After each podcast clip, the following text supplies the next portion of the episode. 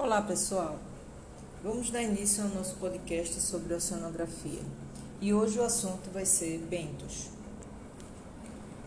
Bentos é definido como conjunto de organismos que vivem associados ao fundo. São organismos que eles podem tanto ficar fixos como eles podem ser césseis, ou seja, realizar movimentos. Esses movimentos são curtos é, e eles não conseguem realizar grandes migrações ou realizar deslocamentos muito distantes. Os bentos possuem grande importância ecológica, pois cerca de 95% das espécies de animais marinhos pertencem a esse grupo. Como eles vivem em areias associados com o substrato, normalmente são estudados em cada tipo de ambiente, conforme vamos abordar logo, logo em seguida. Vamos falar primeiro da região litoral. Dentro dos estudos biológicos do ecossistema marinho, a região litoral, também chamada de entre marés, é a mais estudada, porque ela é uma região de fácil acesso, onde a gente consegue realizar estudos de forma fácil que não necessita grandes equipamentos. Dois são os ambientes mais importantes dessa região os costões rochosos e as praias arenosas. Vamos começar abordando os costões rochosos. As condições ambientais dessa região sofrem uma flutuação muito grande, pois elas dependem das condições atmosféricas, que costumam apresentar grandes amplitudes de variação. Então, os costões rochosos eles ficam expostos às condições atmosféricas e qualquer alteração é influenciado nessa região e eles apresentam grandes, se apresentam grande variação nessas características atmosféricas que influenciam essa região. A temperatura, por exemplo, é um fator de maior importância nesse ambiente. Outros fatores abióticos vamos abordar, como por exemplo a, a salinidade, a oxigênio, entre outros. Tá?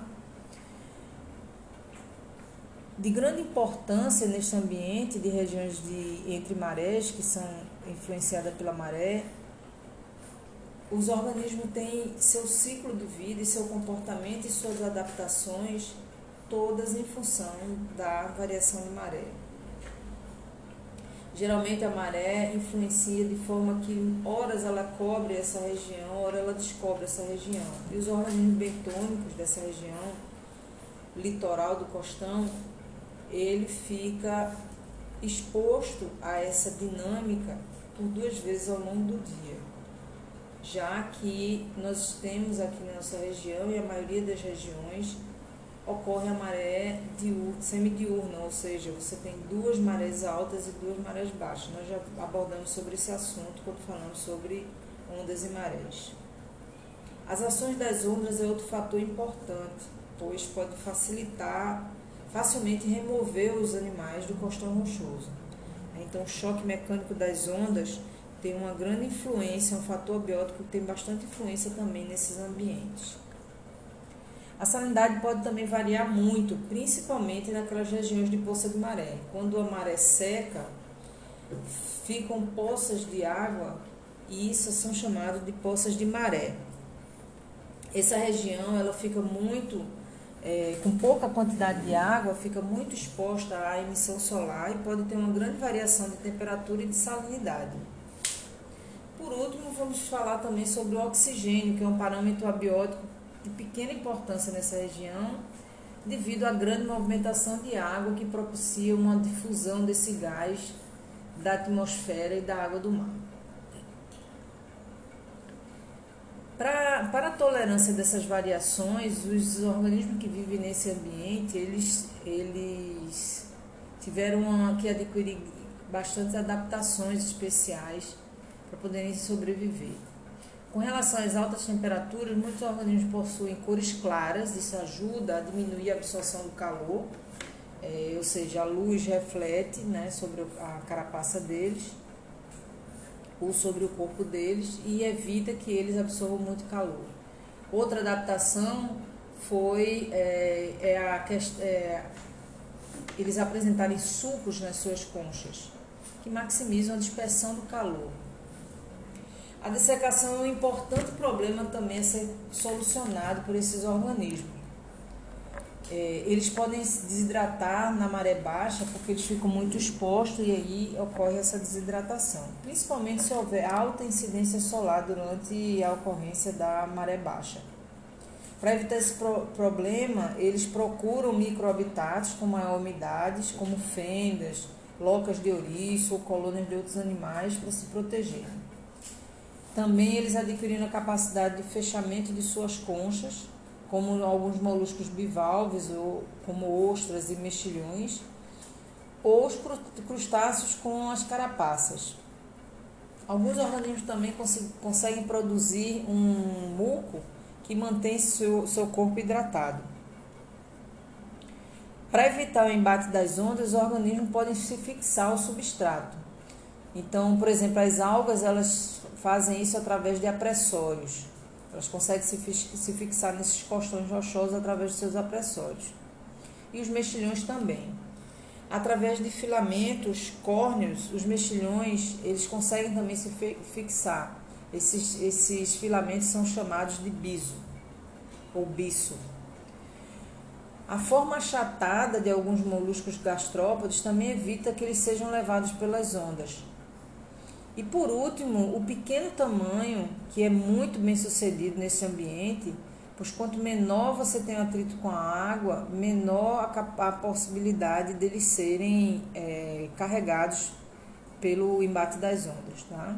É o que ocorre, por exemplo, com, com as litorinhas, que são a litorina zig-zag.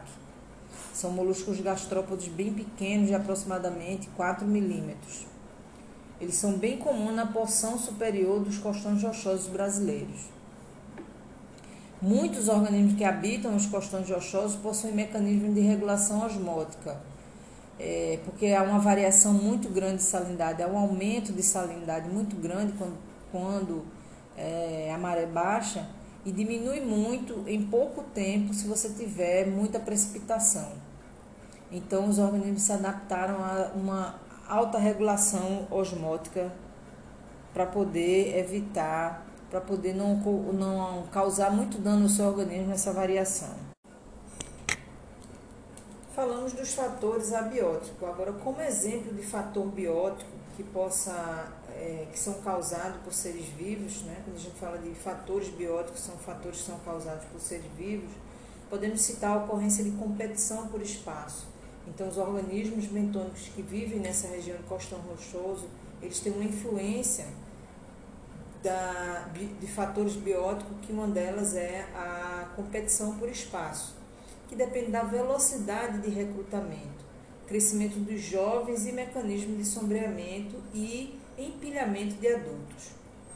Na região entre marés, há predação sobre os residentes mais abundantes, como cracas e mexilhões, por gastrópodes, estrela do mar e caranguejo, é um importante fator biótico também, que serve como controlador da densidade populacional.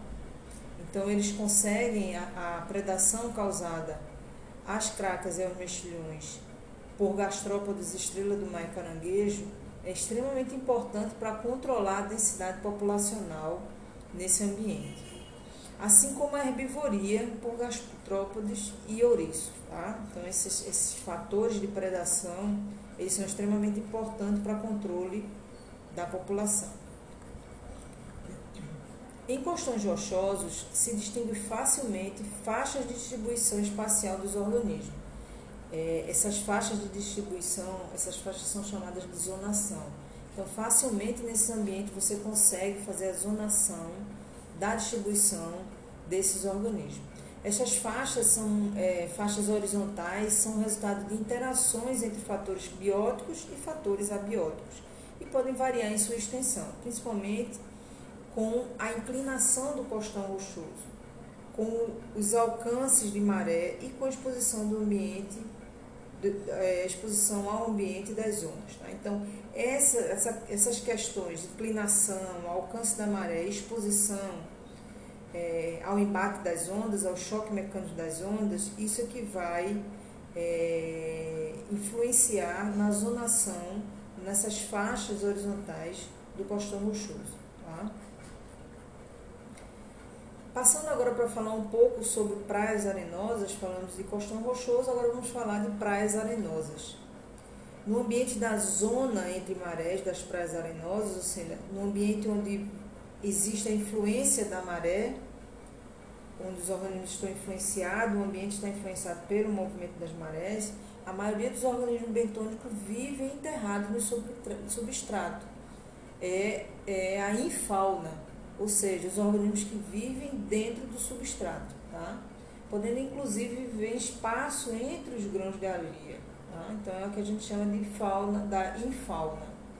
Os fatores ambientais como temperatura, salinidade e ação de ondas, eles atuam de maneira uniforme nesse ambiente. Tá? O fator mais importante nesses ambientes de praias arenosas é a ação das ondas, que elas influenciam é, muito no tamanho dos grãos de areias, fazendo com que varie a retenção de água e a motilidade do substrato. Esses fatores eles são influenciados fácil, na facilidade de escavação pelos animais, o espaço disponível para habitação, o acúmulo da matéria orgânica e também o tamanho dos organismos da infauna. Em geral, os sedimentos são mais finos e proporcionam ambientes mais favoráveis aos seres vivos, principalmente porque possuem maior umidade e maior acúmulo de matéria orgânica Enquanto o, a areia mais grossa, a granulometria mais grossa, ao contrário, ela limita a existência da infauna. Tá? Assim, praias planas constituídas por areias muito finas e onde quebram ondas pequenas possuem uma maior biomassa de animais é, do que nas praias inclinadas, cujas areias sejam mais grossas e onde existe um maior, um forte embate das ondas. Para reduzir efeito, é, os efeitos ambientais causados pelos embates das ondas, os organismos se enterram profundamente, é, em, em, em, grandes profundidades, ou seja, eles conseguem realizar perfurações, é, escavações e chegarem a regiões mais profundas. E onde as perturbações causadas pela movimentação da água reduz podem também enterrar-se com grande velocidade. Então, eles têm uma grande capacidade de escavar e de se enterrar para não serem levados pelas ondas. Tá? Com relação às adaptações morfológicas, para eles se enterrarem com facilidade, facilidade os organismos adquirir, adquirem uma forma do corpo adequada à escavação, como por exemplo uma forma achatada, é, que é o caso das bolachas de praia, popularmente conhecido como bolacha de praia, ou de forma alongada, como por exemplo alguns moluscos gastrópodes. Além disso, eles possuem carapaças ou conchas lisas, que aí diminui o atrito na hora da escavação. As estruturas, dos, do, as estruturas corporais são reforçadas para impedir que os organismos sejam esmagados. Eles também possuem pequenas dimensões, dimensões e, são, é, e têm capacidade de movimento já que o ambiente é móvel. Né? Além disso, os organismos da. Além do, da infauna que eu, que eu falei, a gente tem a epifauna, que são organismos que habitam a superfície do substrato. Então, esses organismos adquiriram a adaptação de terem cores mais claras para absorver menos calor, por exemplo. Como o ambiente possui muito material em suspensão, é, porque o, o, substrato ele é revirado e, e, e, fica em suspensão devido às ondas, o aparelho respiratório dos invertebrados também possui filtros como pelos, cerdas ou tentáculos para ajudar na respiração. Nessas regiões, a competição por espaço é pequena, já que o ambiente é tridimensional. Então, diferente dos costões rochosos, onde existe uma competição muito grande por espaço, nesse ambiente a competição por espaço é menor devido a característica de ser tridimensional. A competição por alimento também é reduzida, pois a densidade animal é baixa. Como, poucos, como existem poucos predadores importantes, a predação também é pequena, assim como a herbivoria, pois a maioria dos animais são depositívoros. ou filtradores. Diferente dos costões rochosos, nessa região de praia ocorrem zonações horizontais imóveis, pois os organismos geralmente acompanham o movimento da maré. Então, dentro da zonação, dentro dessa região de maré, a gente tem a, a região da a região mais superior, né, que é a região da que raramente chegam as ondas, então ela é limitada pela, pela linha de maior maré alta, então a limitação acima da linha de maior maré alta você tem a região do supralitoral, que é a região que recebe pouquíssima umidade, só os borrifos da, das ondas, do embate das ondas, tá? É um ambiente característico de organismos de animais que não precisam estar com o corpo umedecido, que conseguem suportar a, ao calor e a emissão solar, mas eles têm uma característica de apresentar o corpo bem claro, por exemplo, a Maria Farinha ou Grauçá, que é um, um, um decápoda cavador que possui coloração bem clara. Na região mediana, ou região é, da é, meso, mesolitoral, né, região que está exposta ao movimento das marés e das ondas. Então, ora a onda está, ora essa região está coberta por água, ora essa região está descoberta por água. Então, o limite dessa região é da linha de maior maré até a faixa da menor, da menor maré. Então, isso delimita essa região do mesolitoral. E os animais têm que se adaptar a essas características de em momentos eles estarem submersos, em momentos eles estarem expostos ao sol. E aí eles precisam adaptar a algumas questões, como dessecação do corpo, né? E eles precisam produzir muco, se enterrar ou se movimentar, sair desse local e ir para a região do infralitoral, que é a região inferior, uma região que tem a característica de estar o tempo todo submersa, ou seja, uma região que está toda coberta por água. Essa região ela é menos explorada devido a algumas características de pesquisa, como, por exemplo, se permanecer por muito tempo debaixo d'água. Em escala menor, ocorrem também zonações verticais dentro do substrato, né, em função das diferenças de tamanho do grão de areia e dos fatores físico-químicos, como temperatura, oxigênio dissolvido e salinidade.